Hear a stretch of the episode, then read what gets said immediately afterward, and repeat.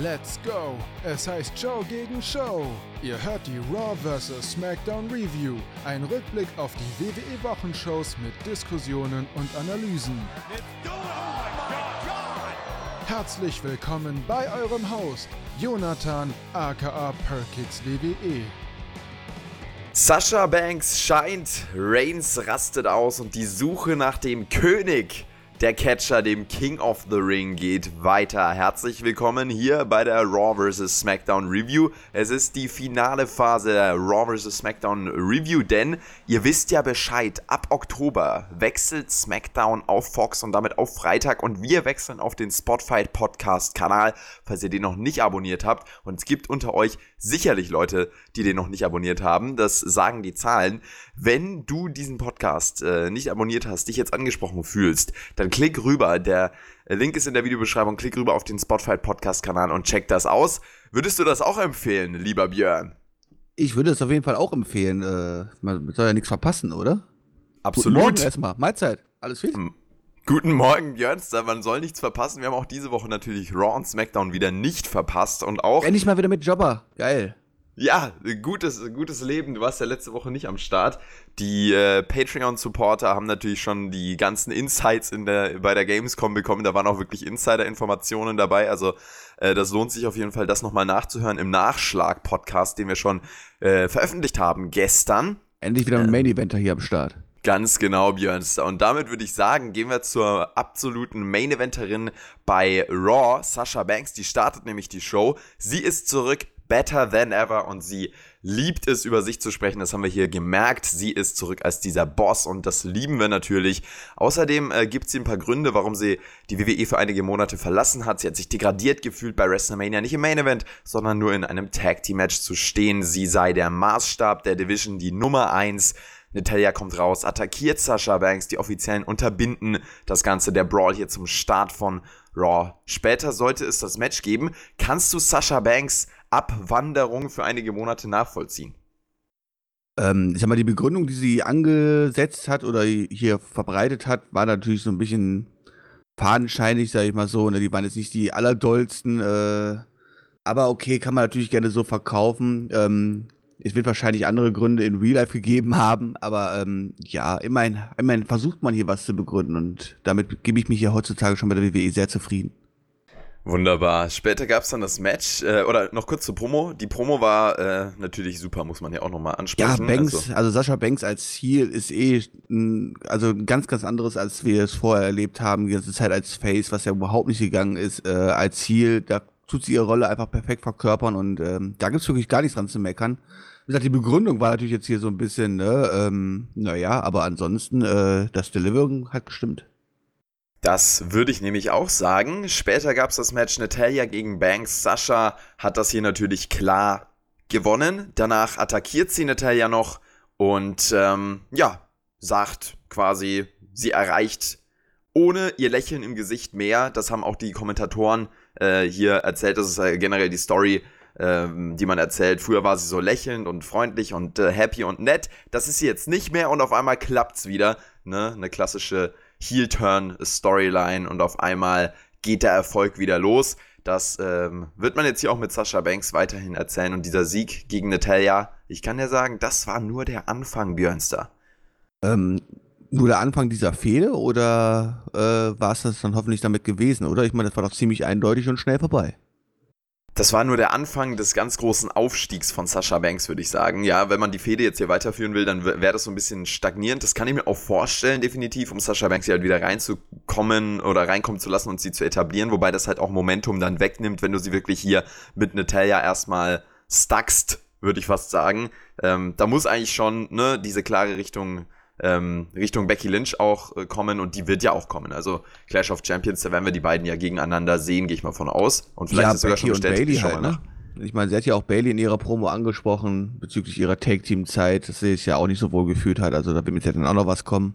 Ähm, aber das Ding mit Ataya sollte dann eigentlich relativ durch sein hier, hoffe ich zumindest. Genau. Es ist noch nicht bestätigt, dass Lynch gegen Banks bei Clash of Champions antreten wird, aber wir gehen mal davon aus, dass das ähm, ja wahrscheinlich nächste Woche oder in der übernächsten Woche dann so auch äh, auf die Card wandern wird. Gefallen dir die blauen Haare? Die blauen Haare sind natürlich äh, wunderbar, ist natürlich auch super, da eine optische Veränderung reinzukriegen. Also generell, ähm, Wrestling funktioniert ja, glaube ich, viel mehr über Optik, als wir es manchmal glauben. So in, in, in so einer Internet-Wrestling-Bubble kommt man ja oft dann drauf, dass es nur darum geht, ja, guck mal, wie, wie, wie wrestelt sie. Das lese ich immer noch ganz, ganz häufig in den Kommentaren. Ja, die ist super im Ring, deswegen muss sie gepusht werden. Ähm, aber natürlich dieser, dieser Charisma-Standpunkt und auch die die Optik, die sie einfach hat, auch wie sie, wie sie sich als Heel präsentiert, das hat schon nochmal einen ganz, ganz großen Unterschied äh, im Vergleich dazu, wie sie eben, ja, rund um WrestleMania aufgetreten ist. Und das ist natürlich super wichtig, da so einen äh, klaren Unterschied reinzubringen, oder? Ja, also rein optisch gefallen mir in, bei ihr ist die blauen Haare nicht so, muss ich sagen. Also ich habe mir äh, gestern Abend nämlich schön äh, mit meiner Freundin zusammen Bilder von ihr angeguckt, die ist mich auch so eine Haarfetischistin, die meint, die müsste so jedes halbe Jahr mal ihre Haarfarbe wechseln. Mit allen möglichen Varianten, auch in Extreme, egal ob es blau, rot und keine Ahnung, grün und alles so ist. Und muss dann doch feststellen, nicht jedes Gesicht passt zu jeder Haarfarbe. Obwohl ich ja eigentlich schon auf blaue Haare stehe, muss ich sagen, Sascha Banks stehen die blauen Haare nicht, aber sie ist hier, muss mir ja nicht gefallen, ne? Welche Haarfarbe hat denn deine Freundin? Aktuell, Aktuell hat sie ein Blond, was allerdings so übergeht dann in ein leichtes Lila in den Spitzen. Ja, ja, wir, wir haben ja auch schon im Nachschlag bei Patreon darüber gesprochen, ähm, ja, wie eure Beziehung so läuft. Da kann man ja wirklich nur den Hut ziehen, Björnster. Und äh, wer natürlich äh, sehen will, ich kenne euch doch, wie die Freundin vom Björnster aussieht und vor allem wie ihr süßer Hund aussieht, der kann bei der Edeljobber auf Instagram mal ganz, ganz genau nachschauen. Da sind die beiden Hunde hier im Bild. Ich gucke mir gerade das Bild nochmal an. Das ist wirklich herzallerliebst. Ein Husky und der Yoda ganz daneben. Also wer auch kein Bild vom Yoda hat, der bellt ja hier manchmal in die Aufnahme rein, der Süße. Ja, da kann man das hier sehen auf dem Bild. Das ist wirklich, es ist ganz großartig. Habe ich da hier kommt auch demnächst auch mehr. Da kommt auch demnächst mehr, kann ich versprechen. Und sie war sogar vorgestern bei mir im Livestream dabei. Also jetzt sollte es mit den Klicks dann bei mir auf jeden Fall vorwärts gehen. Wenn die Thumbnails passen, heißt du weißt ja, du weißt ja Bescheid, ne? Strategisch muss ich dir da auch gar nichts mehr, muss ich dir gar nichts mehr vormachen. King of the Ring, die First Round hier bei Raw. Ricochet gegen Drew McIntyre haben wir diese Woche gesehen. McIntyre hat sich vorher auf den Thron im Einzugsbereich gesetzt. Das war aber kein gutes Omen. Ein starkes Match endet mit dem Sieg des Flummis gegen den Power-Schotten. Ricochet, Überraschungssieg, Roll-up und das Ding ist durch. Und ähm, damit kann sich der, ja, ich, ich nenne ihn echt gerne Flummi, aber der Highflyer, um das Wort jetzt nicht nochmal äh, fünfmal zu benutzen, kann sich hier durch sein. Hast du damit gerechnet, Björnster? Ich sag mal so, das, das war nicht ganz so überraschend wie andere Ergebnisse vielleicht aus den ersten Matches, die wir ja noch äh, später besprechen werden. Ähm, das kann man prinzipiell so bringen. Mir tut halt Drew McIntyre ein bisschen leid. Ich bin halt immer noch der Meinung, dieses Zielpotenzial von ihm, was er eigentlich hätte, ähm, tut man nicht richtig ausnutzen. Aber dass man Ricochet hier als Babyface den Sieg gibt, als kleinen Flummi, als Außenseiter, klar, kann man machen. Ist okay die beiden Stile haben ja auch super, äh, super Haben wir auch ein ordentliches Match gewirkt. Also es ist jetzt nicht ja. so, dass sie, das Match nach drei Minuten vorbei gewesen ist und Ricochet hier wieder irgendwie einen Roll-Up-Sieg geholt hat oder so, sondern das Match ging ja fast eine Viertelstunde oder so und ähm, das war schon sehr ordentlich. Genau, es war auch gar kein Roll-Up-Sieg. Ich habe sie gerade falsch gesagt. Es war der 630. Ich weiß nicht, warum ich gerade Roll-Up im Kopf hatte, wahrscheinlich wegen SmackDown, aber ähm, es war schon noch klarer. Also der Finisher von Ricochet ging durch und auch das Cover dann ähm, war jetzt kein äh, Upset und ich ziehe noch ein bisschen an der Hose mit, dass das wirklich klar geht wie sonst, ähm, sondern hier hat man schon einen doch recht klaren, aber natürlich überraschenden Sieg für Ricochet eingebaut. Und ähm, ja, damit äh, steht Ricochet im Viertelfinale vom King of the Ring Turnier und wird da weitergehen. Ansonsten, ähm, yes, würde ich sagen, schließen wir das so ab. Ähm, Baron Corbin ist ja auch jemand, der was bei King of the Ring mitzureden hat. King Corbin auf dem Weg zum Thron. Ich bin sehr, sehr gespannt. Er trat diese Woche bei Raw gegen The Miz an. Letzte Woche war er im Hemd unterwegs, der gute Corbin, das haben wir schon angesprochen. Dann diese Woche im Tanktop. Also stilistisch, was die Mode angeht, ist er noch nicht ganz sicher, aber das wird er bald sein, denn Björn, ich habe so einen leisen, hintergründigen Verdacht, dass wir Baron Corbin bald häufiger in Robe mit Zepter und Krone sehen werden. Ich bin sehr, sehr gespannt. Hat hier gegen The Miz gewonnen und danach noch auf dem Thron äh, mit Kro äh, ja, Krone quasi auf ähm, eine Promo gehalten. Er wird der König, der Catcher. Oh, naja, diesen Verdacht möchte ich jetzt nicht ganz abstreiten. Also ich würde es nicht ausschließen und würde jetzt nicht mein Geld dagegen wetten. Ob ich das brauche, lasse ich mal dahingestellt. Und bezüglich seines Outfits oder der Outfits, die er so mittlerweile an den Tag legt, ich bin ja schon mal froh, dass er seinen Anzug jetzt mittlerweile nicht mehr trägt und da er endlich da eine kleine Entwicklung genommen hat, nachdem er ja sein altes Gimmick ja auch mehr oder weniger abgelegt hat. Und ähm, allerdings frage ich mich, hat, hat der Typ einfach so schlimme Zellulite, dass er kein Bein zeigt oder so? Also für mich, also die ganzen scheiß Hosen gefallen mir halt überhaupt nicht und es ist für mich halt nicht, naja, Catcher-like. Okay, ich weiß, Dean Ambrose und so hat es ja auch immer so gemacht, aber naja, meins ist es nicht. Okay, ja, die Hosen stören mich gar nicht. Ich bin aber sehr gespannt, ob man äh, King Corbin hier wirklich bringen will, weil ich muss auch wirklich sagen, er gibt mir halt wieder ganz, ganz wenig jetzt so aus der äh, Perspektive heraus, wie ich ihn so wahrnehme. Fan, Fan, Wrestling-Fan, Jonathan schaut auf Baron Corbin und da verdrehe ich eigentlich die Augen, wie wahrscheinlich ganz viele. Ähm, und vor allem, wenn es dann hier in die King-Richtung geht, das äh, brauche ich ehrlich gesagt äh, gar nicht. Und da geht es natürlich auch nicht um diese klassische äh, Baron Corbin Heat-Debatte. Zieht er, zieht er Heat, äh, gute Heat oder willst du einfach nur umschalten? Ähm, darum, darum geht es hier, glaube ich, gar nicht so sehr, sondern es ist wirklich eher, wenn wir jetzt dann darüber diskutieren, zweiteres, dass ich umschalten will, dass mich das einfach nicht kriegt, dass, dass ich nicht in dem Match wirklich drin bin, sondern dass es eher eine Befürchtung ist, dass man wirklich Corbin hier an die Spitze bringt. Ja, ich bin ja immer einer von den Leuten, die ja ihn jetzt lange, lange, lange Zeit wirklich verteidigt haben und ich bin immer noch der Meinung, dass verdammt viel Potenzial eigentlich drinsteckt in den äh, Baron Corbin. Aber ich gebe dir schon recht, es ist dann halt doch irgendwie, obwohl er sich immer versucht, so ein bisschen neu zu erfinden, irgendwie dann doch immer das mehr oder weniger das Gleiche und die Promos sind das Gleiche. Es ist halt ein Booking-Problem, muss ich in dem Fall einfach sagen. Und ich glaube, es ist ein Problem der Kreativabteilung, die einfach mehr aus Baron Corbin rausholen könnte. Also ich meine, dass der Mann nicht ganz untalentiert ist, dass der Mann einen Körper hat, dass der Mann auch, äh, auch Charisma besitzt. Das, das, dieser Meinung bin ich immer noch, aber ja, so wie man Baron Corbin jetzt wirklich ja seit Ewigkeiten präsentiert, ist es dann doch irgendwie immer das Gleiche und ähm, er schafft es halt nicht, sage ich jetzt mal, nicht nur das Publikum, klar, negativ auf sich zu ziehen, schon halt so, aber gleichzeitig halt auch unterhaltsam auf sich zu ziehen. Und ich gebe dir recht, äh, ich könnte aktuell auch, wenn Baron Corbin kommt, am liebsten äh, die Skip-Taste drücken. Problem, ich gucke halt live, nie Glück. Nächste Woche wird Baron Corbin gegen Cedric Alexander antreten. Alexander konnte diese Woche gegen Cesaro gewinnen, ein Aufbausieg und vielleicht wird ja auch Cedric Alexander der King. also das glaube ich jetzt nun wirklich nicht. Also da würde ich gegen wetten und auch mal Geld drauf setzen, dass es Cedric Alexander am Ende nicht sein wird, der sich die Krone aufsetzt. Ähm, da hätte ich die Wahrscheinlichkeit noch höher bei Cesaro gesehen und naja, aber unser Traum von wegen Paul Heyman übernimmt das Ruder und Cesaro wird ein bisschen gepusht, kann man das hoffentlich auch endlich mal begraben, oder? Das ist ja echt traurig. Es ist richtig traurig. Ähm, ich glaube auch tatsächlich, dass Cesaro oder dass, dass Heyman da noch super viel in Cesaro sieht. Ich glaube tatsächlich, dass es bei Cesaro eine ganz, ganz eigenartige Dynamik ist, dass er einfach super, äh, er ist so ein Wrestler, den kannst du super benutzen, um andere aufzubauen. Weil ja, aber Cesaro Cedric Alexander? Wer, wer muss denn den aufbauen? Wer will den denn sehen? Also jetzt mal nicht böse gemeint, aber da will ich sogar Baron Corbin ja noch lieber sehen. Der, genau, also ich genau. meine, Cedric Alexander ist, glaube ich, das langweiligste so, weil ich mir so vorstellen kann. Halt so klar, der kann wrestlen, gar keine Frage und so, aber das war es halt auch. Für mich hat der Mann null Charisma.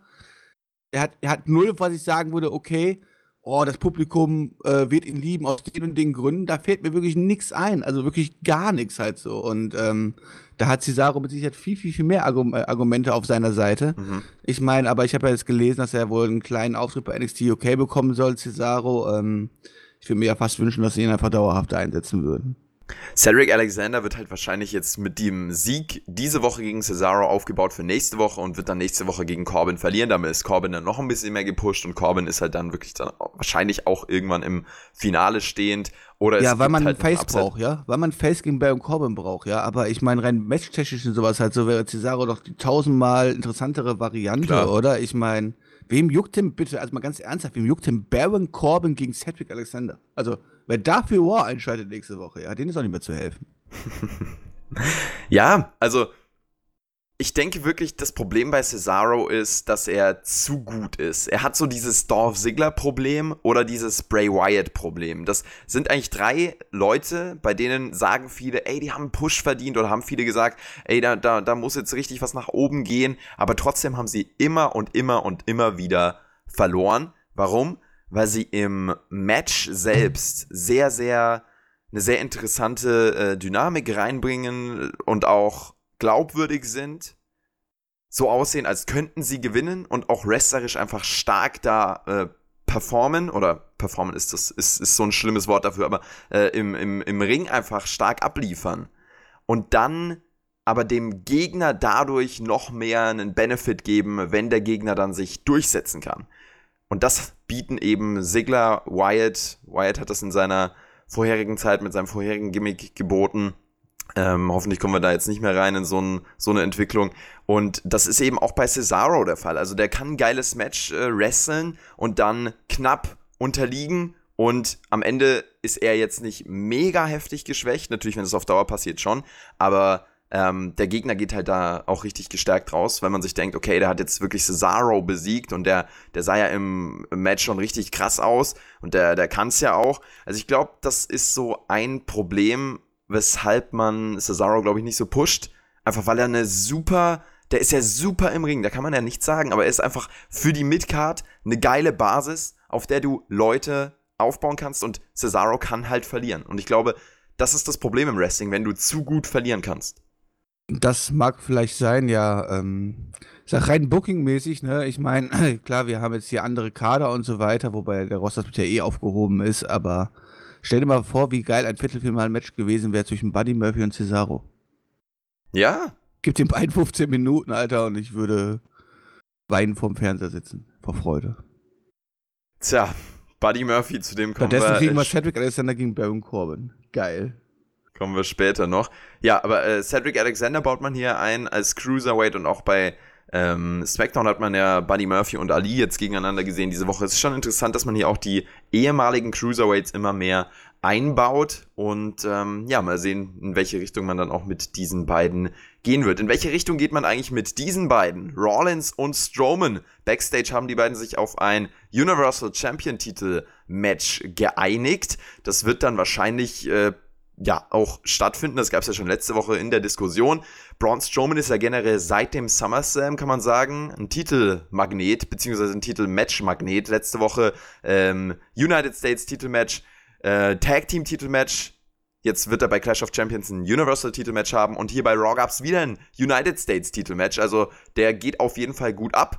Und äh, yes, das können wir vielleicht als nächstes ansprechen. Das Match zwischen Strowman und AJ Styles um die US Championship. Am Ende des Matches gab es einen Ref-Bump. Der Ringrichter war außer Gefecht. Styles ähm, hat dann einmal Strowman in den Augen attackiert, einen Stuhlschlag ausgeteilt und Hilfe von draußen bekommen. Gallows und Anderson greifen ein, am Ende haut Strowman beide mit einem Stuhl weg. Styles täuscht vor, er würde ebenfalls mit dem Stuhl geschlagen worden und ähm, der Referee sieht das lässt Strowman disqualifiziert hier stehen. Damit kann Styles gewinnen, dadurch, dass er eben gefaked hat, hier mit dem Stuhl geschlagen worden zu sein. Ja, da weiß ich ja gar nicht, wo ich mich zuerst drüber aufregen soll, aber da du das Finish des Matches gerade angesprochen hast, fange ich damit einfach mal an. Er hat es ja eben nicht gesehen, der Schiedsrichter, also der Schiedsrichter, genau. schon der Ringrichter, sondern er hat es ja nur angeblich gehört und äh, lässt darauf seine Entscheidungen oder darauf seine Entscheidungen quasi fällen. Ist das regelgerecht? Darf er das? Ich meine, er hat es doch gar nicht mitbekommen. Es hätte ja auch jeder andere sein können und sowas halt so. Aber nein! Der gute Braun Strowman hat den Stuhl in der Hand gehabt, AJ Styles hat es gefaked und ähm, wird auch deswegen disqualifiziert. Okay. Ich meine, immerhin noch besser, als hier irgendwann jetzt clean verlieren zu lassen, sehe ich ja alles ein, aber ähm, allzu geil fand ich das, finde ich jetzt irgendwie nicht. Und das war immerhin der Abschluss der, der, dieser Sendung von War und ähm, dass es ein Cliffhanger ist, um das aufzulösen für nächste Woche, damit ich wieder nächste Woche einschalte, lasse ich einfach mal dahingestellt. Was mich aber viel, viel mehr aufregt, ist halt diese scheiß, äh, nicht die scheiß Backstage äh, äh, Promo, die war eigentlich okay zwischen Swarman und Seth Rollins. Ich meine, wie Swarman da halt ganz Zeit auf diesen Titel geiert da und dann drauf starrt und so, das finde ich ja schon sehr amüsant. Das kann man gerne so bringen. Aber, ich meine, in dieser Promo wird mehr oder weniger dieses Match vereinbart, ja? Und was macht die WWE fünf Sekunden später? Die haben die Match-Grafik schon parat und blenden die ein. Sind die eigentlich alle bescheuert oder was? Oder sind die Grafiker einfach so schnell? Dann möchte ich den gleichen Grafiker gerne haben. Die sind einfach, äh, die antizipieren, so wie wir antizipieren. Ganz einfach. Ach so, nee, ist klar. Ähm, ja, das finde ich halt dann einfach so, weil du, bring die Match-Grafik doch einfach dann eine Viertelstunde oder eine halbe Stunde später und aber du kannst auch nicht diese Promo bringen, wo die beiden das Match mehr oder weniger vereinbaren und im nächsten Einblender quasi diese, diese Grafik einblenden und sagen, ja, das Match wurde offiziell gemacht, alles super, juhu, wir sehen jetzt bei Clash of Champions, keine Ahnung, was so Promo hier, Promo da. Das ist doch. Das gab, also eigentlich war es doch letzte Woche schon offiziell. Nein, war es nicht. War es eben nicht. Ich meine, das Match wurde in dieser Promo quasi vereinbart. Und ja, aber letzte Woche hat doch äh, Rollins auch schon gesagt, hier guck mal, ich melde mich mal da oben und dann machen wir das mal fest. Also es war indirekt, war es auch schon safe direkt dann eben diese Woche, aber da braucht es ja, also äh, de, der Grafiker-Standpunkt, das sind ja eigentlich zwei ganz interessante Kritikpunkte, weil das sind zwei Dinge, die immer wieder bei WWE vorkommen. Einmal dieses Finish mit dem Ref, der nicht sieht, dass der Stuhl benutzt wurde, aber dann halt einfach trotzdem disqualifiziert.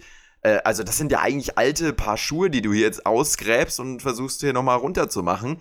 Aber also ich habe hier mit beiden äh, tatsächlich überhaupt kein Problem und auch mit dem, mit dem Finish. Also wie oft haben wir das denn schon gesehen? Eddie Guerrero ist der Meister darin. Das war doch nie problematisch, Björn. Jetzt mal ganz ehrlich. Ja, es ist dann nicht problematisch, wenn du halt nicht dann irgendwie drei Wochen äh, vorher wieder halt irgendwie das gleiche Finish bringst, aber dann halt irgendwie die Leute aus dem Kölner Keller quasi als Videobeweis einschreiten und sagen, guck mal hier auf der Leinwand, das war ja gar nicht sowas. der Kölner Keller. Der Kölner Keller, ja. ja, äh, schreibt uns dazu auf jeden Fall mal eure Meinung äh, in die Kommentare zu diesem grandiosen Finish zwischen Braun Strowman und Styles. Wir sehen Rollins gegen AJ, nee, nicht gegen AJ, aber gegen äh, ähm, Braun Strowman bei Clash of Champions und ganz, ganz viel mehr.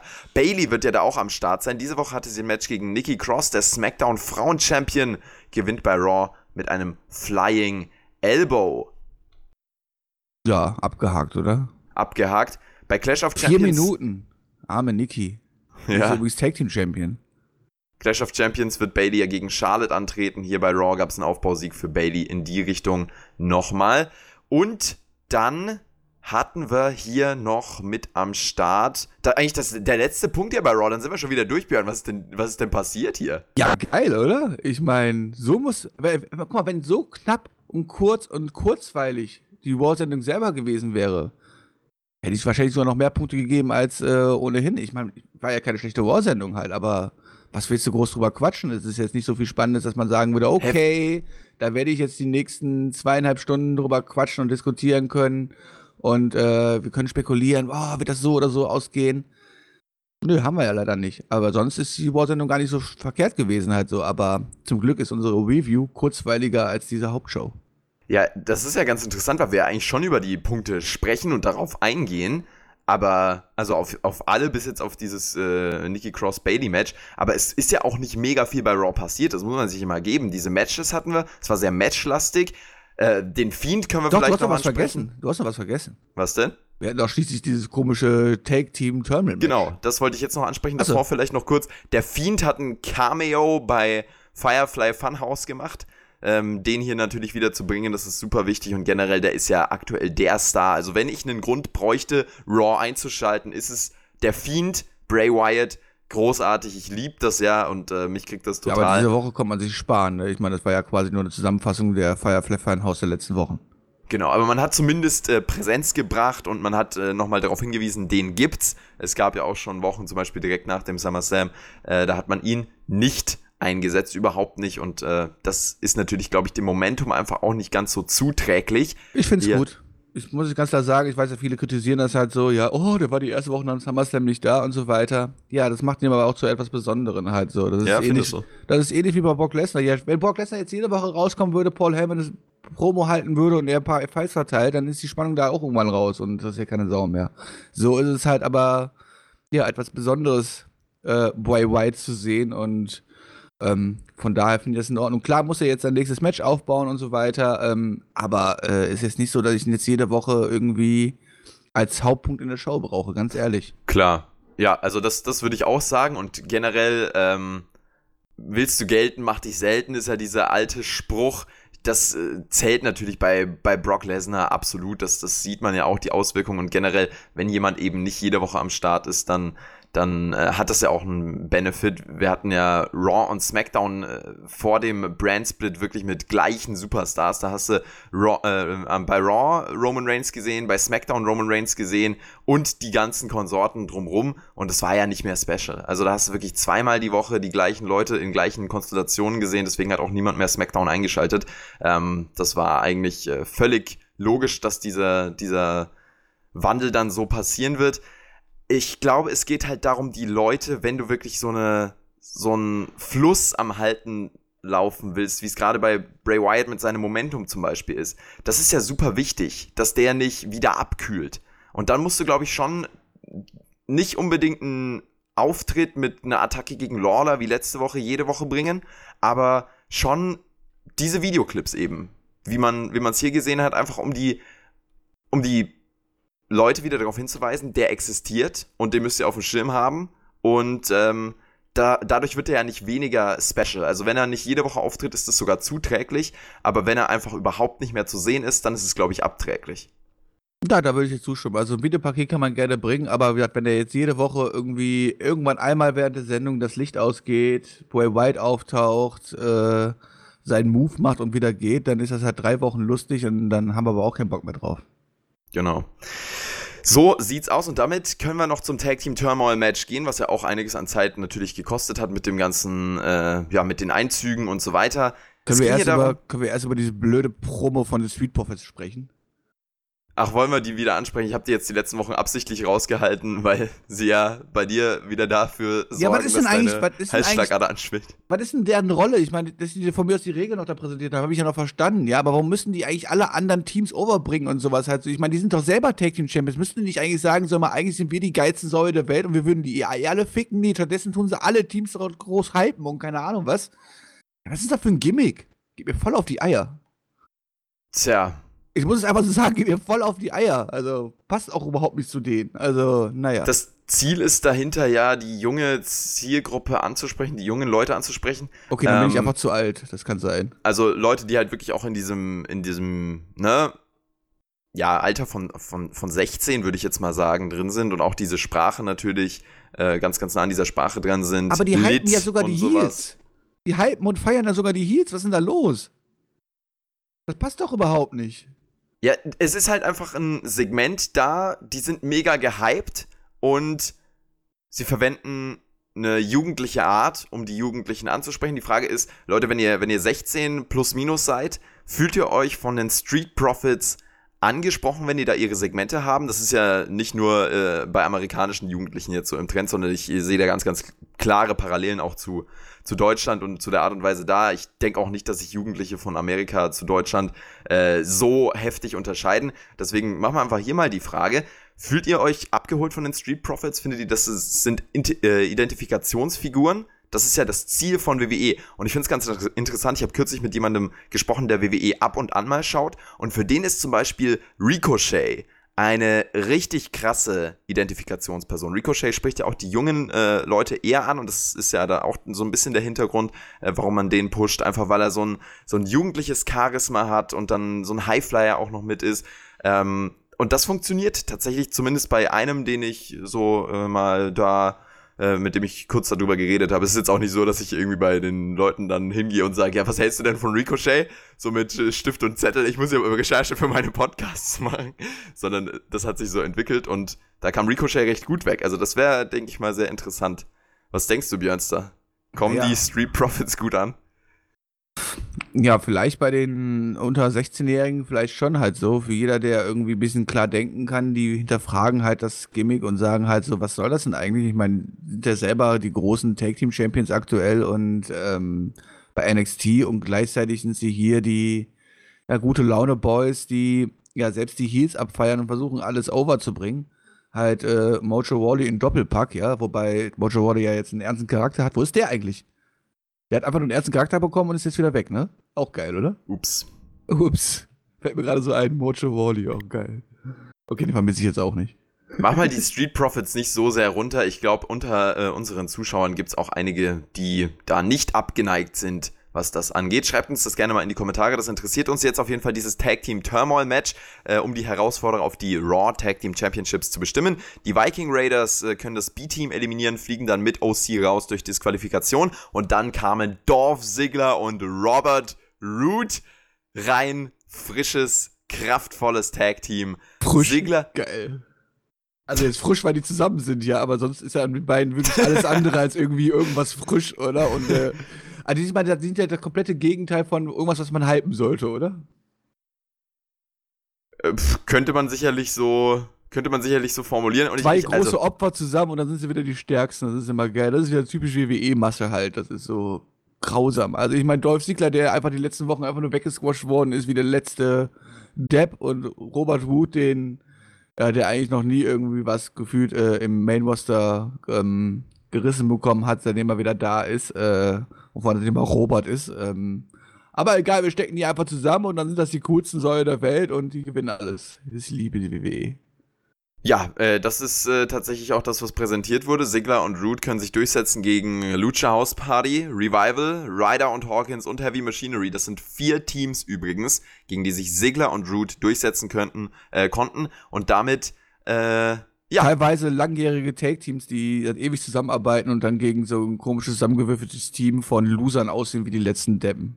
Das ist ja tatsächlich auch ein Punkt, den letzte Woche schon einige kritisiert haben. Strowman und Rawlins werden zusammengewürfelt und können einfach alle, also können okay, quasi okay, Tag Team Champions werden. Ja, das okay, da kann man es immer noch verstehen, weil schließlich sind Rawlins und ähm, Strowman als Einzelwässer ja auch erfolgreich. Genau, das und war nämlich mein Punkt da könnte man ja immer noch sagen, okay, klar, äh, haben sie noch nicht diese Tag-Team-Dynamik und sind dann gegenüber richtigen Tag-Teams sicher leicht benachteiligt, haben aber einfach die einzelne, äh, einzelne äh, physische Stärke, um zu sagen, okay, wir setzen uns hier trotzdem durch. Das kann man bei Dolph Ziggler und Robert Root jetzt aber doch nicht behaupten, oder?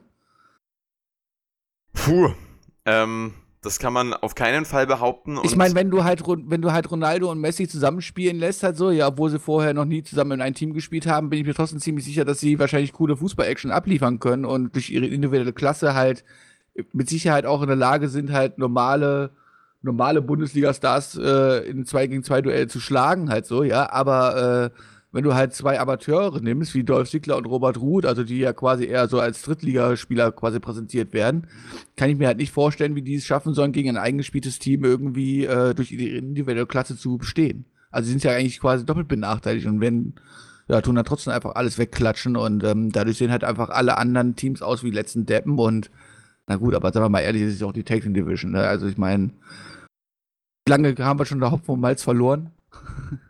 Ja, wahrlich. Also das ist äh, tatsächlich eine ganz, ganz weirde Darstellung. Ich möchte aber nochmal festhalten, äh, den Vergleich Rollins und Strowman mit Ronaldo und Messi. Wer von den beiden ist denn Ronaldo und wer ist Messi? Rollins ist wahrscheinlich äh, Messi, gehe ich mal von aus, und Strowman ähm, Ronaldo von der Statur her.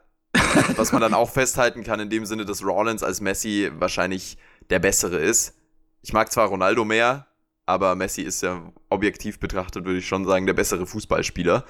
Äh, jetzt habe ich mir auch wieder viele oha, Feinde gemacht. Oha, oha, oha. Aber da gehe ich ja nicht mit dir. Also ich meine, natürlich ist wahrscheinlich äh, Ronaldo eher wahrscheinlich der, der, der Heal-Faktor in dieser Konstellation, aber ich glaube auch in dem Fall meines Erachtens sogar der bessere Fußballer. Aber da, da machen wir jetzt, glaube ich, ein Fass auf.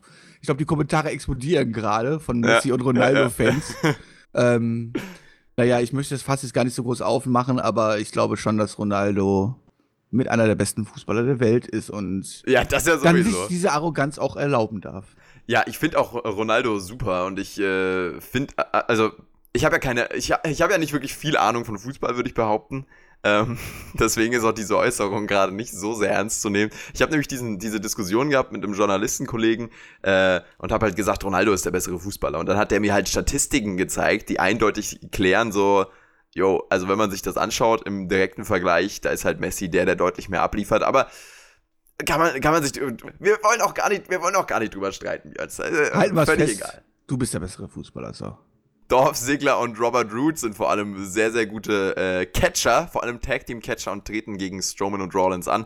Sagen wir bitte, dass die nicht die Tag Team Titel gewinnen. Sagen wir einfach, das war ein Albtraum. Die Darstellung, die war ja völlig, also wie du sagst, äh, völlig aus der Luft gegriffen einfach. Das ist ja so lächerlich, wenn man drüber nachdenkt. Ich will mich ja gar nicht drüber aufregen, aber je mehr ich darüber nachdenke, desto mehr muss ich mir an den Kopf fassen und einfach nur sagen, was passiert denn da eigentlich? Ja, also ich meine, allein durch, äh, ich meine, jetzt haben wir hier zwei Tag-Teams, die gegeneinander antreten, die es vor zwei Wochen quasi noch nicht gegeben hat, ähm, die keine Dynamik untereinander haben und äh, dann dürfte eigentlich rein die individuelle Klasse quasi entscheiden und ähm, dann sollten sich halt schon eher Ronaldo und Messi durchsetzen gegen die Drittligaspieler. Das will ich doch wohl stark hoffen. Ich meine, klar. Dritte Liga ist auch recht äh, gut gemeint, ja. Ja, Dritte Liga ist echt gut gemeint, ja. Ähm, wobei wir könnten ja eher sagen, vielleicht bei, bei Dolph Ziggler und Robert Ruth, ich meine, wenn man die Karrieren betrachtet und wie lange sie dabei sind, dann ist ja wahrscheinlich eher die, ähm, die Altherrenmannschaft, in Anführungszeichen. Äh, ja, nee, also ich meine, klar, es gibt den Faktor, dass Wallens und Stormer natürlich zwei Matches an diesem Abend bestreiten wird, aber wir gehen da mal ganz klar davon aus, dass dieses Tag Team Match, das ist ja quasi mehr oder weniger auch schon bestätigt, natürlich vor dem Main Event zwischen Wallens und Warren Storman stattfinden wird. Und ähm, damit gehen die beiden ja quasi fit in dieses Tag Team Match. Man kann natürlich sagen, okay, die können sich natürlich noch ein bisschen in die Haare bekommen, weil sie haben ja eh danach das Match noch untereinander und deswegen werden sie vielleicht irgendwie sich in die Haare bekommen und die Chemie funktioniert natürlich dann nicht ganz so toll wie zwischen Robert Ruth und Dolph Ziggler, die sich ja ganz doll lieb haben und äh, vielleicht Popo-Sex im Hintergrund haben, weiß ich nicht. Ähm, um Gottes Willen, Björn. Ja, aber nein, also come on, also ich meine, ich brauche weder Braun Strowman und Wallens als Tag Team Champion, aber noch viel weniger brauche ich die beiden Deppen als Tag Team Champion und ähm, aber es ist ja, so, also ganz unwahrscheinlich ist es nicht, dass sie das Ding gewinnen werden, aber ich, ich will es mir gar nicht vorstellen. Aber wir werden ja dann in der dementsprechenden Review bestimmt drüber wagen können. Ich brauche auch Wage-Potenzial, von daher. Dieses Match bietet auf jeden Fall äh, bei Clash of Champions viel Wage-Potenzial für mich. Das ist schon mal gut. So, wir sind sehr, sehr gespannt, ähm, wie es mit dem, mit der Tag-Team-Situation, in die man sich hier reingebracht hat, weitergehen wird. Und ich würde vorschlagen, wir gehen jetzt auch weiter und zwar zu SmackDown und zu, ja, einer doch sehr interessanten Storyline aktuell. Und zwar Kofi Kingston gegen Randy Orton. Ich hätte nicht gedacht, dass ich nochmal sage, dass es interessant wird, aber diese Woche hat man jetzt eine Dynamik äh, hier mit hinzugefügt, die durchaus geholfen hat, nochmal zu hypen, würde ich sagen. Was, ein Brief oder was? Kofi Kingston wird bei Clash of Champions gegen Randy Orton antreten. Hier äh, bei SmackDown hat er über die Attacken von Orton gesprochen. Er ist ready. Orton sagt aber über den Titan schon, dass er bis zum Pay-Per-View warten will. Außerdem hat er diesen Fanbrief, den du meintest, äh, dabei. Und zwar äh, kommt der vom Sohn von Kofi Kingston. Das läuft alles darauf hinaus, dass Orton quasi Kofi androht, seine Familie zu besuchen. Gleiches Hotel, schau ich doch mal rüber. So, das war so die, die Ausrichtung, die man hier gewählt hat. Und da rastet Kofi natürlich sofort komplett aus, rennt backstage. Es gibt einen Brawl, bei dem Randy Orton dann die Oberhand behalten konnte. Ja, Kofi, gegen, Kofi Kingston gegen Randy Orton wird mich auch in der zweiten Ansetzung nicht hypen. Ja, man baut wenigstens ein bisschen Story auf. Ich meine, beim ersten Match haben wir halt die alte Story aufgegriffen von 2009. Jetzt bringen wir ein bisschen frischen Winter rein. Und der frische Wind sieht so aus, dass Wendy Orton droht, die Familie von Kofi Kingston anzugreifen. Habe ich irgendwo schon mal die letzten Jahre schon ein paar Mal gesehen irgendwie. Ähm, hype mich jetzt nicht so. Klar, dass Kofi Kingston dann sauer ist, aber come on, ey. Ich will, also ich will, ich meine, ich will Kofi Kingston nicht als Champion sehen. Ich will Wendy Orton überhaupt nicht mehr sehen und Jetzt muss ich mir die zweite Matchpaarung auch nochmal geben, habe ich gar keinen Bock drauf und dementsprechend habe ich auch gar keinen Bock, da irgendwie groß drüber zu labern. Mich hypt das leider wirklich null. Also ich meine, klar, ist, also die, beiden, die, die Promos von beiden Leuten ist okay umgesetzt. Ich meine, davon abgesehen, dass Kofi Kingston halt erstmal irgendwie wieder irgendwie Süßigkeiten durch die Gegend schmeißt und dann halt äh, der böse, böse, ernste Kofi Kingston ist, ähm, was halt nicht passend ist, aber hey, come on. Kofi Kingston gegen Randy Orton zum zweiten. Ja, was meine ich jetzt mit dem, mit den äh, hohen Erwartungen, die ich hier geschürt habe? Ähm, ich finde, es ist ein super Element, hier die Familie zu involvieren. Klar, wir haben das schon mal gesehen und auch mit äh, Randy Orton, mit Samoa Joe, das ist äh, ja ähnlich. Samoa Joe, Standard-Story, oder? Genau, genau. Ähm, ich fand es hier sehr, sehr passend, weil es eine Ernsthaftigkeit reingebracht hat, die diese Fehde jetzt deutlich besser trägt als alles, was vorher passiert ist. Wenn man, nee, da, also da fand ich die, die, das Aufgreifen von 2009 ja noch äh, wirklich ähm, passend. Aber das kannst du ja jetzt Und das habe ich ja sogar damals gelobt. Also, was heißt damals? Das ist ja gerade mal ein Monat her. Das kannst du ja jetzt nicht äh, für die zweite Paarung auch noch ewig durchziehen. So, guck mal, 2009. Also irgendeinen neuen Aufhänger braucht es und dann ist es eigentlich cool, Kofi Kingston als ein Familienmensch vorher zu präsentieren, der mit seinen Söhnen im Ring seinen Titel feiert und dann in die, in die Crowd, zumindest in die erste Reihe geht und mit seiner Frau hier kurz sich umarmt und das, das ist ja eine, eine Darstellung im Voraus, die jetzt da mit in die Karten spielt. Und ich fand es später dann auch noch stark, als wir Big E gegen Randy Orton gesehen haben, dass Big E eben, weil sein Freund Kofi Kingston so bedroht wurde und seine Familie bedroht wurde, dass Big E dann auf einmal ernsthafter war, in einer ernsthaften Rolle. Und da muss ich ganz ehrlich sagen, als Big E dann nicht mehr tanzend und mit Zunge raus und klatschend rausgekommen ist, sondern einfach serious, das war, also hat doch so viel Potenzial. Big E turnt den Heel und macht ihn zu einem Zerstörer. Ich sag's hier seit Jahren, der New Day Split.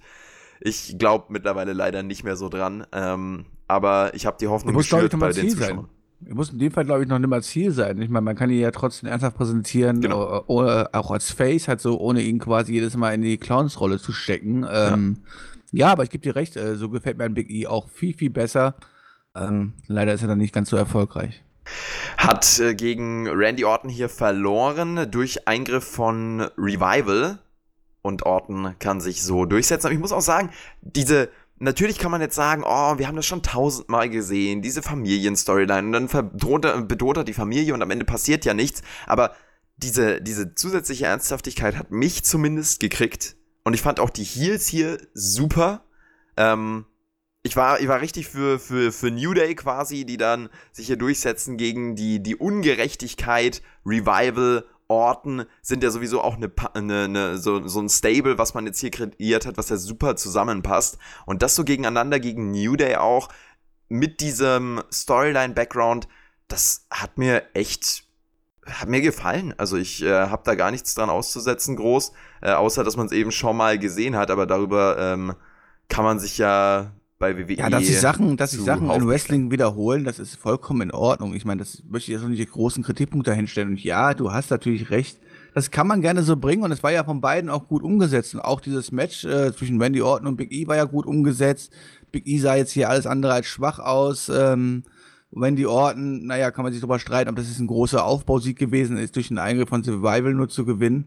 Aber das kann man natürlich als Zielzieher ohne Problem so bringen. Das möchte ich auch gar nicht in den Dreck ziehen. Aber ich habe halt keinen Bock drauf. Ich bin ganz ehrlich, ich habe da halt einfach keinen Bock drauf. Und das ist halt einfach eine rein, rein persönliche Meinung halt so. Und ähm, ich möchte halt, ich, also ich, also ich würde am liebsten halt, wenn ich den Pay-Per-View live gucke, halt einfach Wendy Orton gegen ähm, Kofi Kingston skippen und mir einfach nur die letzten 20 Sekunden angucken. Dann habe ich das Finish gesehen. Das würde mir wahrscheinlich auch reichen für mein Leben. Ja, das äh, kommt dann natürlich auf die Paarung zurück. Wird Orton gegen Kofi dann nochmal groß äh, herausragend, das denke ich nämlich leider auch nicht. Aber so von der Storyline gibt man sich zumindest Mühe und die Konstellation New Day Revival Orton, die kann man sich auch auf jeden Fall gönnen. So, Björnster, dann kommen wir zum Highlight von SmackDown. Buddy Murphy trat an gegen Ali. King of the Ring Tournament Action. Geile Paarung. Wir haben natürlich beide auf Buddy Murphy gehofft. Wir sind ja große Fans von Buddy Murphy, unser Buddy Murphy. Aber Ali hat sich am Ende durchgesetzt. Der Handshake folgt nach dem Aufeinandertreffen und damit steht Ali tatsächlich in der nächsten Runde und nicht Buddy Murphy. Was geht denn da ab? Ja, was geht denn da ab? Vor allem, man muss jetzt einfach mal überlegen. Letzte Woche hat Buddy Murphy noch clean Daniel Bryan besiegt. Davor hat er ganz knapp nur gescheitert und hat ein Mega-Match hingelegt. Also der ist ja quasi gerade im richtigen Push drin. Und ja, ich weiß, Mustafa Ali ist jetzt auch, okay, heißt nicht mehr Mustafa, also Ali ist ja auch so in einem Mini-Push oder man versucht ihn aufzubauen. Aber ich meine, das, das Momentum lag, liegt doch aktuell ganz klar bei Buddy Murphy und ähm, das Match super unterhaltsam, beste In-Ring-Action der ganzen Woche. Ähm, da muss man einfach mal beide loben und das, obwohl sie nur, weiß ich nicht, gut, was war das, acht, neun, zehn Minuten bekommen haben. Also das hätte ich gerne auch ohne Probleme einfach nochmal fünf Minuten mehr gesehen, hätte ich kein Problem mit gehabt. Ähm, und dann gewinnt aber Ali hier vollkommen clean nach den 450 und Buddy Murphy gibt danach den Handshake. Beide sind ja Faces, das kann man natürlich so bringen und aber was soll denn hier die Niederlage für Buddy Murphy? Warum tut man denn jetzt wieder hier quasi einfach du gibst Vollgas, ey, du willst von 0 auf 100 beschleunigen, gibst Vollgas und wenn du bei 90 bist, legst du einfach die Handbremse rein. Was soll das denn? Verstehe ich nicht, kann ich nicht nachvollziehen und da muss mir auch keiner sagen, oh komm, das hat ihn jetzt nicht groß geschadet. Doch, so eine Niederlage in dem Fall, in dem Push, den er sich gerade befindet, schadet. Ich meine, gibt, du hättest den Mann jetzt quasi ohne Probleme weiter pushen können und natürlich musst du ihn nicht jetzt quasi direkt bis auf 100, äh, bis auf 200 beschleunigen lassen und ihn direkt, ihn direkt quasi alles schlagen lassen und dann direkt auch den Titel gewinnen lassen. Ähm, natürlich darf er dann auch gerne mal das erste Titelmatch und sowas halt verlieren und dann kann man da ein bisschen auf die Bremse treten. Aber hier quasi mitten in der Beschleunigungsphase einfach die Handbremse reinzuschmeißen, verstehe ich nicht. Die haben einfach den Anker geworfen in dem Moment. Und kann ich nicht nachvollziehen und ähm, ja, hat für mich dann halt nicht das Match äh, getrübt hat, so, das war wirklich sehr, sehr gut und pure Unterhaltung. Das war einfach, also wenn ihr was sehen wollt diese Woche, dann guckt euch auf jeden Fall dieses Match an, das war super. Aber ähm, ja, das Finish habe ich in dem Fall einfach nicht verstanden. Ich meine, come on, das war ja, ist ja nur mal so, dass Buddy Murphy jetzt irgendwie vorher aus vielen Sachen ausgekickt wäre und keine Ahnung. Nein, es war einfach, in dem Moment sah er einfach schwach aus. Absolut. Ich verstehe es auch überhaupt nicht. Ähm, klar, ne, du hast es angesprochen, man hat wohl auch einen Plan mit Ali, aber es spricht ja alles für Buddy Murphy. Der, der ganze Storyline-Hintergrund, der ist involviert in einer Story gewesen jetzt mit Brian und mit Reigns. Den haben die Leute auf dem Schirm.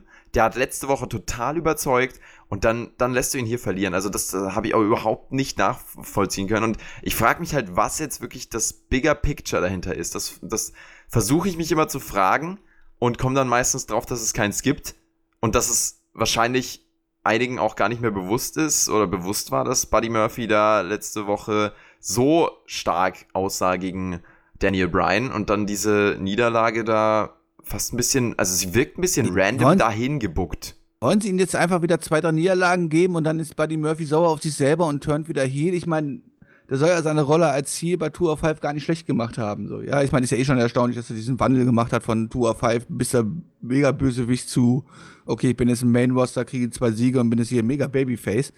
Aber durch seine Ingring-Leistung und sowas halt so und auch durch seine Promo-Backstage-Segmente äh, hat er die Leute ja auch überzeugt und der würde wahrscheinlich als Face jetzt momentan richtig gut funktionieren, aber anscheinend hat man dort andere Pläne, aber ich kann es nicht nachvollziehen, wirklich überhaupt nicht. Ja, also es ist uns ein Rätsel und eine, ein, ein falscher Sieger, den man hier wählt. Vor allem, weil ja auch, wenn man sich Buddy Murphy und Ali anschaut, wenn man die mal vergleicht, also natürlich, Ali, wollen wir gar nicht abträglich sein, der ist sicherlich top, aber aus der aktuellen Situation raus, Buddy Murphy all the way. Also da gibt es gar keinen gar keinen Zweifel eigentlich. Ich kann mir vorstellen, dass es halt so ein Backstage-Politik-Ding ist, äh, da im Hintergrund. Das schwingt ja auch oft mit, was man, denke ich, auch oft aus der Fan-Perspektive vergisst, dass äh, vielleicht ein Vince McMahon sich überlegt, ja, guck mal, äh, Ali, der ist jetzt schon länger dabei und der, der liefert auch schon länger richtig gute Arbeit ab, schon seit Anfang des Jahres.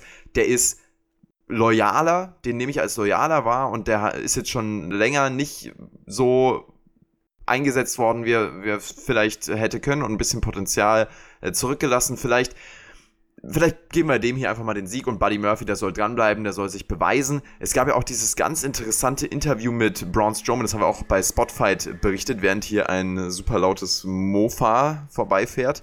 Ähm, und zwar hat er da gesagt, dass Vince McMahon sich Zeit für ihn genommen hat, als er frustriert mal in einem Produktionsmeeting, äh, in Produktionsmeeting kam und gesagt hat, ey Vince, ich weiß jetzt nicht, wohin es geht, ähm, ich fühle mich nicht gut eingesetzt und dann hat Vince alle äh, Produktionsleiter und Mitarbeiter rausgeschmissen aus dem Meeting und hat wirklich eineinhalb Stunden oder zwei mit ihm gesprochen, das hat ihm hoch angerechnet und da hat Vince gesagt, es ist völlig egal, wie du heute eingesetzt wirst, wichtig ist, was in zehn Jahren ist. Und für die nächsten Jahre sehe ich dich als einen der Top-Leute bei mir und deswegen musst du dir gar keine Sorgen machen. Das finde ich eine sehr, sehr interessante Ansicht, weil ich finde solche Interview-Schnipse von Wrestlern, die geben ja einen Top-Einblick auch da rein, wie es Backstage abgeht und wie Vince McMahon auch arbeitet und äh, auch, auch über seine, seine Einsetzung nachdenkt. Ähm, deswegen finde ich das sehr, sehr spannend. Ist es denn egal, was jetzt heute und morgen ist und nur wichtig, was in zehn Jahren ist? Ja, das ist ja schön von Opa Vince, dass er so ein netter Kerl ist und den Leuten so gut zuredet und so weiter halt so. Aber was leider Vince vergisst, ist halt, dass Ergebnisse natürlich schon sehr wichtig sind. Und gerade jetzt in der Anfangszeit von Buddy Murphy, ich meine, come on, ich meine, wenn du, wenn du jetzt einfach so verfährst wie mit vielen, vielen anderen, wie Leuten wie Dolph Ziggler und so weiter halt so, dann hast du halt Buddy Murphy irgendwann an einem Punkt, wo den keiner mehr ernst nehmen kann, aufgrund seiner Ergebnisse, die er einfährt. Und klar, wir sind im Wrestling und du kannst natürlich immer, jederzeit, du kannst natürlich einfach jetzt fünf Jahre lang Buddy Murphy einfach 836 Niederlagen in Folge geben und danach wird er Tag Team Champion, ja, à la Kurt Hawkins. Aber das bringt die Männer dann nicht mehr over, weil die Leute dann, ja, weil das Gimmick dann einfach kaputt ist und die Person dann einfach quasi kaputt gebuckt worden ist. Und ja, im Wrestling kann man Leute immer overbringen äh, durch gescheites Booking, auch äh, wenn sie vorher die letzten Deppen waren. Aber der wird ja dann nie wieder so heiß werden, wie, äh, wie es jetzt gerade ist. Und gerade diese Anfangszeit von neuen Charakteren und sowas halt. Man sieht es jetzt an Bray White. Ich meine, stell dir vor, Bray White, äh, dass, dass jetzt, wo er neu rausgekommen ist mit seinem neuen äh, Fiend-Gimmick, stell dir mal vor, der wird jetzt einfach die ersten fünf Matches verlieren. Dann wird er da auch niemals so overkommen halt so. Und das funktioniert einfach nicht. Und ähm, ja, ich, ich verstehe halt diese Mischung daraus halt nicht. Du gibst halt Vollgas und mit richtig krasser Darstellung von Buddy Murphy und dann auch noch den Sieg gegen Daniel Bryan, der ja wirklich ein Upset-Sieg war, ja, wo wir uns alle gedacht haben, so, oh, was hat man denn jetzt hier mit Buddy Murphy geplant? Und dann schmeißt du halt einfach diesen Anker raus und ähm, ja, fährst ihn quasi wieder einfach komplett runter. Und klar, es ist nicht ausgeschlossen, dass Buddy Murphy jetzt auch äh, erstmal 40 Niederlagen jetzt einstecken kann und dann trotzdem die WWE auf den Gedanken kommt, jetzt pushen wir ihn hoch und dann wird das wahrscheinlich auch noch funktionieren, aber es wird wahrscheinlich nie wieder so hot werden wie jetzt. Das kann sehr, sehr gut sein, leider. Und ähm, ich habe da auch ein bisschen gestutzt, als Vince das äh, in diesem Interview oder als ich dieses Interview von, von Strowman gelesen habe und diese Aussage von Vince, ähm, der denkt ja auch sehr langfristig. Äh, das ist auch so ein Ding bei großen Unternehmern, bei bei, Born Stormen ist doch ein super Beispiel, oder? Ich meine, wenn wir schon bei Born Stormen sind, ich meine, sagen wir doch mal ganz ehrlich, ich meine, klar, du kannst glaubwürdig Born Stormen jetzt theoretischerweise gegen Sylvester Wallins gewinnen lassen und ihm den Gürtel geben. Aber wäre das so hot, wie es vor einem Jahr gewesen wäre? Wo Braun Strowman ganz oben stand und gut gepusht worden ist, mit, auch mit seinen ganzen Backstage-Segmenten, die er hatte, wie er als großer, starker Mega-Zerstörer dargestellt worden ist? Nein. Klar kannst du Braun Strowman auch diese Segmente jetzt wieder geben, aber das ist aber weitem dann nie wieder so hot, wie es damals war. Ja, also es ist auch ganz, ganz viel im Wrestling den richtigen Moment abpassen und die Welle so nehmen, wie sie kommt und darauf versuchen, am besten zu surfen. Und wenn die Welle weg ist, dann kannst du halt. Unsere Metaphern heute sind auch wirklich wunderschön. Der Anker, der rausgeworfen wird, der, der, äh, die Beschleunigung auf 100, dann wird die Handbremse eingelegt. Also wir sind in Treffen heute ganz, greifen ganz, ganz tief in die. Das ist geil, weißt du, wenn du als Surfer, wenn du als Surfer komplett groß rauskommst, machst du den geilsten Wettkämpfe, weißt du, und tust in Florida eine 15, könntest in Florida eine 15 Meter Welle reiten, so. Machst es aber einfach nicht, ziehst es dann einfach nicht durch, sondern tust dann ein Jahr später lieber eine Nordsee einsetzen bei einer 3 Meter Welle. Ja, geil. Natürlich kann der Surfer auch da zeigen, was er kann, halt so, aber so geil wie bei der 15 Meter Welle wird es halt nicht werden. True that. Oh, unsere Metaphern sind aber heute echt geil. Was ist denn heute los, ey? Ja, geht, ne? Teilweise ist auch ein bisschen cringe, glaube ich. ja, wir versuchen es, Leute. Äh, haltet uns auf jeden Fall das mal zugute. Ähm, gut, dann schließen wir das hier ab. Hoffen wir einfach, dass am Ende Buddy Murphy nicht absäuft. Was ich noch zu Vince sagen wollte, finde es sehr, sehr spannend, dass er in dieser, in dieser Langfristigkeit denkt. Er sagt so, zehn, in zehn Jahren, ten years from now, wirst du einer der Top-Leute in dieser Firma sein. Ich setze auf dich, du bist, bist krass. Äh, aber er setzt halt nicht auf diese wirklich. Wo bringt uns die Langfristigkeit denn hin? Genau, konstante Darstellung, die dann so eine Langfristigkeit bedingt, weil die Leute dann nicht zu den Stars werden können, die sie eigentlich langfristig sein sollten. Also da ist irgendwie so ein Knick drin und ich würde so gerne einfach mal mit Vince McMahon reden. Ich glaube, es gibt so viele Wrestling-Fans, die äh, gerne mal mit Vince sprechen würden, um einfach mehr Einblicke in seinen, in seinen Genius und crazy Mind zu bekommen, weil ich glaube, teilweise sind wir so weit weg von der, von der Wahrheit und von dem, was wir eigentlich oder was, was bei Vince vorgeht, dass wir denken, wir wissen es besser, aber wir wissen es überhaupt nicht besser und Vince weiß es trotzdem besser, weil äh, ich denke mir halt so oft, der Typ ist so lange in diesem Business dabei und hat alles, also hat er wirklich im, im Wrestling wer hat denn mehr Ahnung von Wrestling als Vince McMahon? Es gibt keinen Menschen auf diesem Planeten, der mehr Ahnung hat von Wrestling als Vince McMahon. Und vielleicht ist er out of touch und vielleicht weiß er diese Konstanz nicht mehr zu schätzen, die wir hier ansprechen. Aber ich würde es einfach super gerne verstehen und das ist, finde ich, sehr, sehr interessant. Ähm, er setzt halt sehr auf langfristiges auf langfristiges Denken, nicht in Sachen Storylines oder in Kreativität, sondern einfach, den sehe ich als einen großen Star und deswegen setze ich ihn hin und wieder mal gut ein. So wirkt es zumindest bei Braun Strowman. Ähm, ja, kann man sich halt Aber wenn er langfristig doch denkt, wenn er doch langfristig denkt, dann kann er sich ja mal die langfristigen Zahlen der Zuschauerzahlen der letzten Jahren angucken und wo es dieses langfristiges Booking hinbringt. Klar. Ne? Also ich meine, wir sind halt, wir sind halt halbiert, ne, von den Zuschauerzahlen die letzten vier Jahre. Das ist einfach traurig. Langfristig gedacht, äh, scheint sein Plan da nicht aufzugehen. Tja, ich, boah, wäre das, wär das interessant, mal mit Vince McMahon zu sprechen. Aber, ähm, vielleicht werden wir das nochmal, nee, wir werden es wahrscheinlich. Weil wo wir gerade eben bei Ronaldo waren, stell mal vor, du würdest Ronaldo erst in zehn Jahren einsetzen, äh, äh, in einen Top-Verein, statt jetzt am Anfang, wo er fit ist. Geil. Das so Wobei man beim Wrestling wär? auch äh, und im Fußball ist ja wirklich, äh, da ist man ja mit 34 schon quasi Rentner im Fußball beim Wrestling ist man mit 34 in der Prime und kann dann auch noch wirklich 10 Jahre eine gute Karriere haben. Ähm, ja, also da ist äh, alterstechnisch vielleicht ein bisschen. Ja, aber stell mal vor, ich meine, ein gutes Beispiel ist doch jetzt, in, also wenn man es mal so vergleicht, ich meine, wäre es doch Goldberg, oder? Stell mal vor, Goldberg hätte erstmal die ersten 100 Matches verloren und dann hätte man gesagt, okay, jetzt gehen wir in die Siegeserie von 200 Matches. Wäre das so geil gekommen wie damals? Mhm. Und wäre dann heute dieser Star? Nein, wäre er halt nicht. Klar. Also, du, musst halt wirklich, das ist, glaube ich, echt eine Kunst im, im Wrestling-Booken. Du musst den richtigen Moment abpassen und den, den Trend mitnehmen, ein zeitgemäßes Produkt auch erschaffen. Und das ist halt bei AEW so interessant. Das kriegen die ja hin. Also mit äh, The Elite being The Elite und ihren, ihren YouTube-Shows kriegen die ja das hin, was WWE sehr, sehr lange nicht mehr hinbekommen hat. Und zwar den Zeitgeist zu treffen und auch zu den Leuten, die die Zielgruppe sind, zu sprechen auf eine coole Art und Weise. WWE wirkt halt oft auch bei den Charakteren und bei vor allem den Face-Charakteren nicht so cool, wie sie eigentlich wirken sollte. Und das ist zum Beispiel so ein großer Unterschied. Und wenn dann halt der Kopf der Firma, wir machen ja echt ein großes Fass auf, wenn der Kopf der Firma so weit weg ist vom jungen Publikum und auch so weit weg ist vom Zeitgeist, so wirkt es auf mich. Ich bin da immer vorsichtig, das zu formulieren, aber ähm, ich glaube, das kann man schon so sagen dann ist es natürlich schwierig, seine Company auch danach auszurichten. Und da ist halt All Elite Wrestling wirklich in einer deutlich näheren Position und deswegen wahrscheinlich auch so gehypt. Gerade dieser Hype entsteht ja durch, dadurch, dass du da nah dran bist. Und das schafft AEW gerade besser als WWE, würde ich sagen. Ja, da würde ich dir zu 100% zustimmen. Naja, aber ich bin mir sicher, Vince McMahon hat den Nagelzeit bestimmt auch gut getroffen und der Original Club wird auf jeden Fall den Bullet Club, was langfristigen Erfolg angeht und Merchandise verkaufen, so bestimmt ablösen. Oder auch nicht. Hm.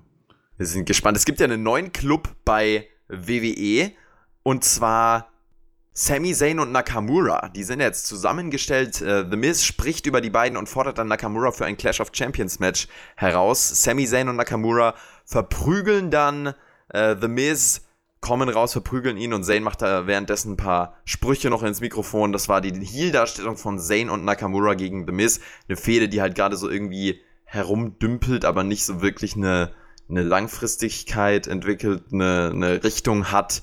Äh, also, ja, einmal gesehen und vergessen fast. Ja, aber Sami Zayn ist super unterhaltsam in seinen Rollen, die er macht. Halt so, ne? In allen Rollen, die er macht, äh, ist er super unterhaltsam, aber ähm, ja, Innenring kommt da leider halt nichts mehr, weil er halt auch nicht mehr die Chance bekommt. Halt ist ja nicht, dass er es jetzt verlernt hätte oder so, halt so, aber er bekommt halt die Chance dazu nicht. Also er spielt halt immer die Clowns von seinen Partnern, ich glaube, es ist Kevin Owens ist oder jetzt in dem Fall Nakamura.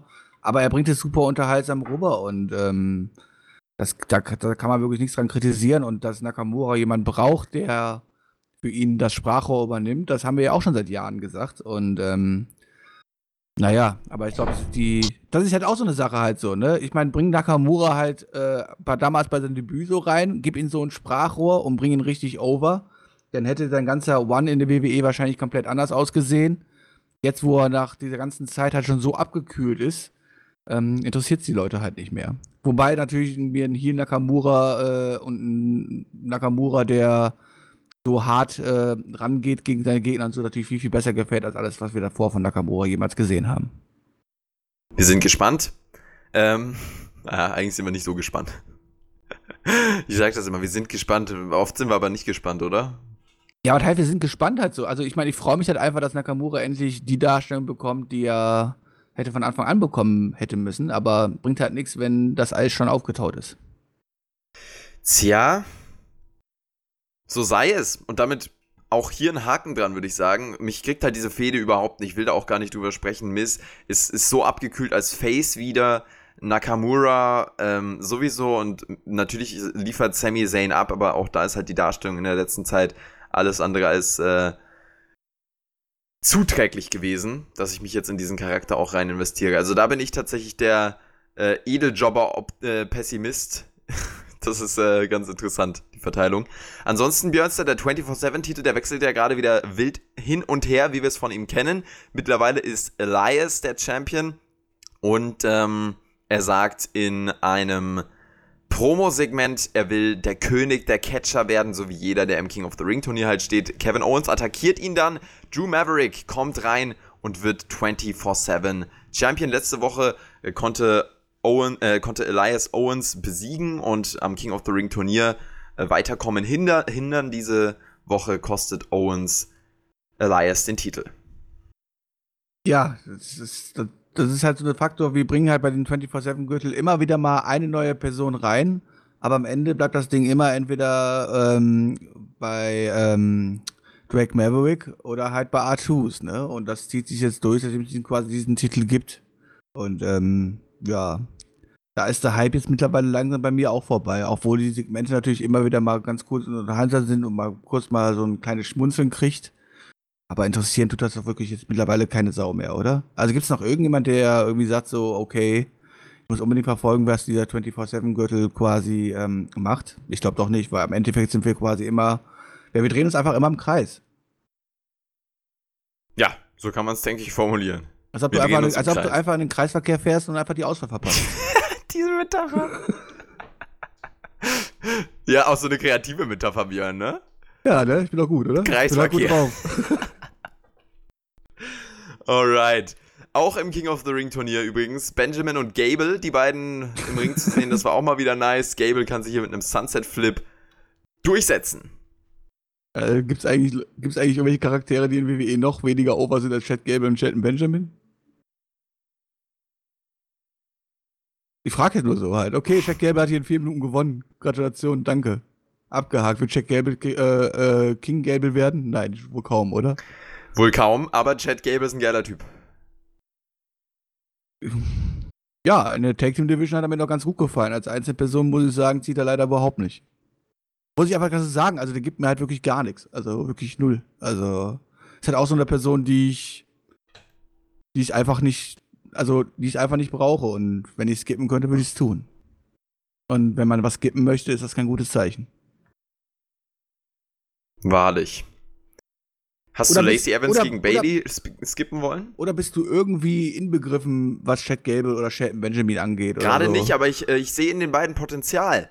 Genau wie in Lacey Evans. Aber also in Chad Benjamin sehe ich wirklich noch mehr Potenzial als Chad Gable. Ja, aber Chad Gable als Ich will weiterleiten. Ja, ich weiß. Okay, abhaken. Aber ich will auch gar nicht über Lacey Evans sprechen, weil jetzt war sie drei Monate weg oder was halt so. Scheint aber irgendwie das Performance Center nicht besucht zu haben. Und ist halt immer noch die gleiche Person wie vorher. Und sie hat einen Moonsault gezeigt. Dann, bekommt dann aber hier das längste Match des Abends, obwohl sie am wenigsten wresteln kann. Ja, Gratulation. Ja, sie hat einen Moonsault gezeigt, der wirklich schön ausgeführt war, aber leider auch sehr unsanft gelandet ist. Also ähm, schöner Moonsault, allerdings, äh, glaube, der Bump auf Bailey tat ihr weh. Zwölf Minuten Ring-Action von der Sassy Southern Belt und dem und dem äh, SmackDown Frauen Belt Champion. Ähm, ja, Charlotte kommt auf jeden Fall während des Matches raus und äh, Bailey kann hier mit dem Diving Elbow Drop wieder gewinnen. Der Diving Elbow Drop, der scheint jetzt hier als neuer Finisher etabliert zu werden. Statt dem Bailey to Belly jetzt wirklich auch langfristig, kann ich mir vorstellen. Bailey als SmackDown Frauen Champion mit zwei Siegen in zwei WWE Wochenshows läuft gut für sie. Ja, läuft gut für sie, also. Aber sorry, ein Elbow Drop als Finisher ist halt, das konnte ich schon bei Matchen nicht ernst nehmen. Charlotte so. kommt in letzter Zeit auch äh, sehr, sehr häufig ungeschminkt äh, raus. Ist das ein Mittel, um.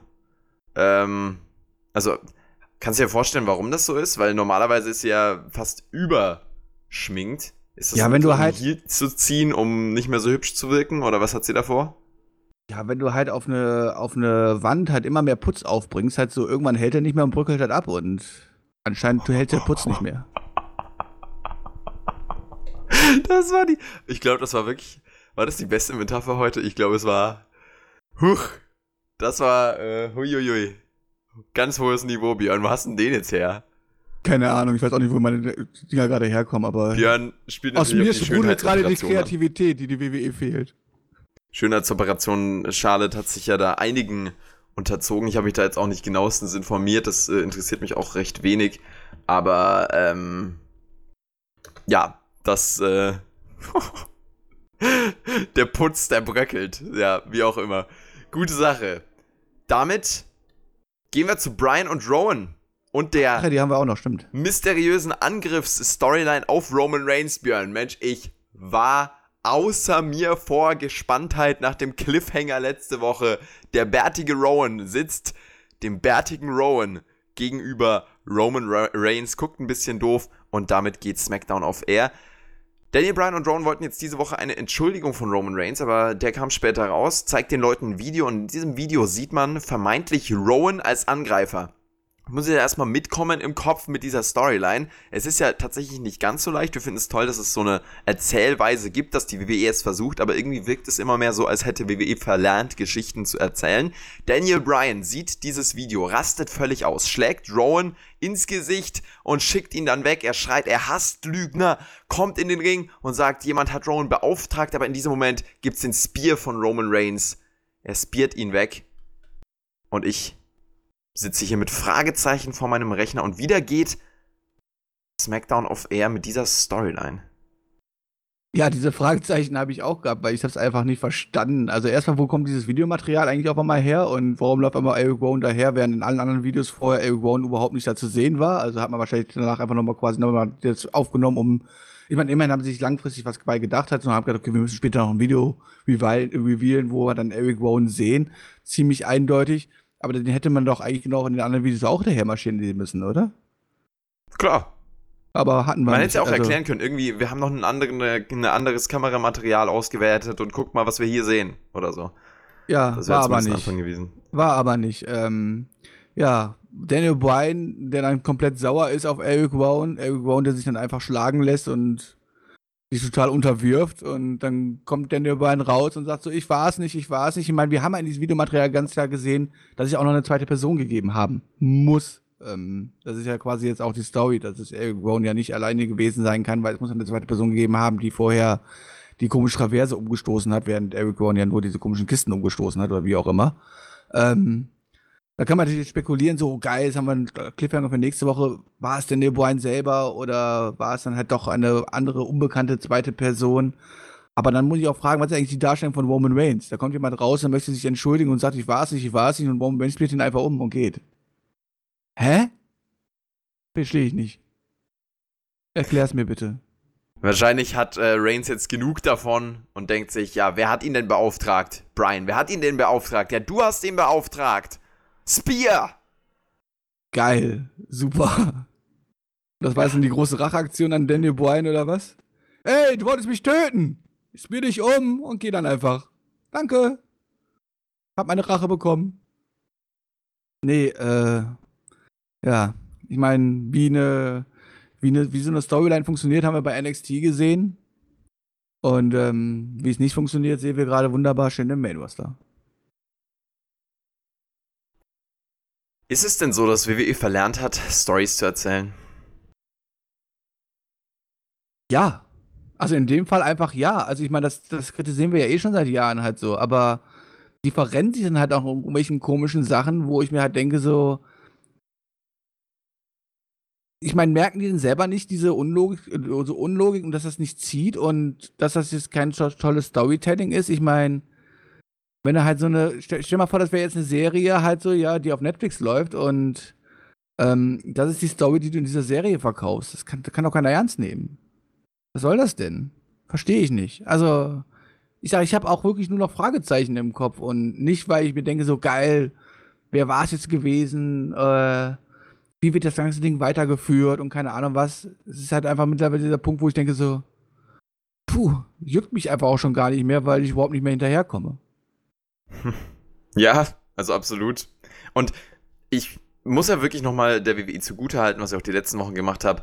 Es ist ja super, dass man zumindest versucht, dass man sich daran probiert, diese, diese Storyline, dass man sich daran probiert, ist auch so eine schlimme Formulierung, ähm, für den Marktführer im Wrestling. Aber dass man, dass man zumindest, äh, ja doch, eigentlich muss man es als Versuch bezeichnen, Brian und Reigns mit einer mit einem Storyline-Background aufzubauen. Das ist ja super. Das, das ist ja toll, aber es ist dann in der Umsetzung wieder dieses Mal gescheitert. So fühlt es sich an. Schade. Definitiv schade. Und damit gehen wir zu Raw und äh, SmackDown im Fazit. Hoffen natürlich äh, nochmal abschließend die Story zwischen Reigns und Brian, dass die sich noch äh, verbessert und dass sie nach diesem Angreifer-Ding dann richtig Fahrt aufnimmt, weil das ist wirklich auch eine geile Paarung. Was hat dich denn diese Woche mehr begeistert? Raw und SmackDown? Oder? Raw und SmackDown oder was? Was ist die Alternative? Die Werbung? Dann die Werbung.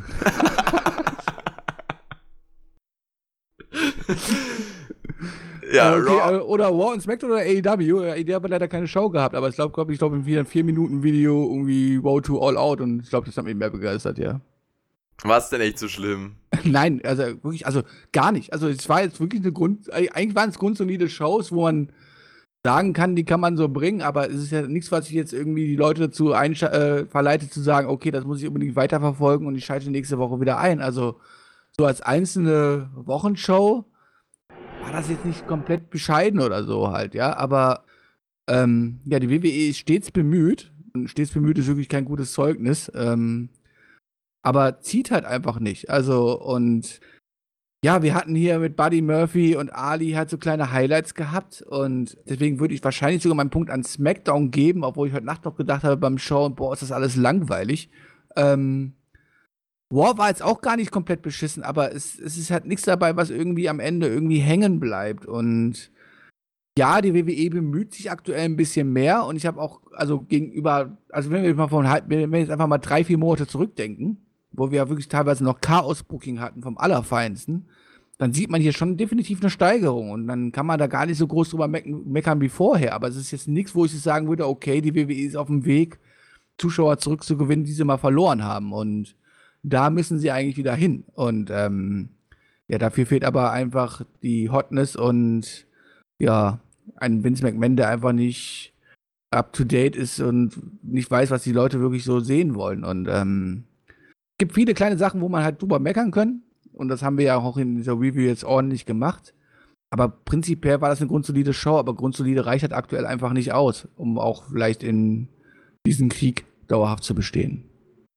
Der Krieg, der jetzt erstmal zwischen AEW und NXT natürlich stattfinden wird. Ich würde dann meinen Punkt an Raw geben, weil ja beides tatsächlich nicht so verkehrt war äh, und Raw tatsächlich sich äh, einfach in einigen Showpunkten noch für mich persönlich besser angefühlt hat.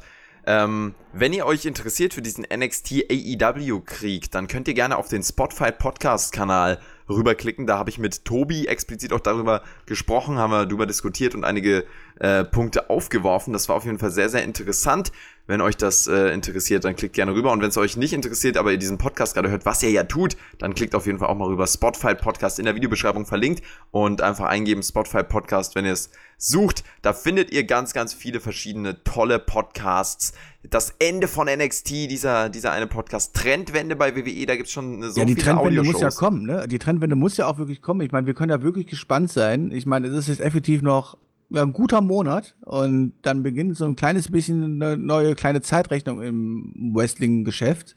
Und ja, auch bei der WWE muss sich ja bis dahin einiges ändern, denn wir dürfen ja nicht vergessen, in einem Monat soll mehr oder weniger SmackDown das Flaggschiff, die Flaggschiff-Show sein. So kommt sie aber momentan überhaupt nicht rüber und man muss quasi diesen Change komplett wechseln von, von, von War auf SmackDown, was die Flaggshow äh, äh, äh, betrifft. Und ja, dann kommt AEW dazu, äh, wo wahrscheinlich die WWE auch nicht ganz so glücklich ist, dass es sich quasi alles überschneidet, aber ähm, da werden super interessante Wochen auf uns zukommen und ich freue mich jetzt schon auf die Podcasts und da werden wir super viel zu bereden haben und äh, super viel, ähm, ja, gespannt sein dürfen, wie sich das alles entwickelt hat, aber aktuell hört sich die WWE Also ich meine, man muss einfach, ich muss einfach mal sagen, ich meine, äh, die WWE möchte in einem Monat mit SmackDown am liebsten dauerhaft 4 Millionen Zuschauer erreichen, wenn es irgendwie geht.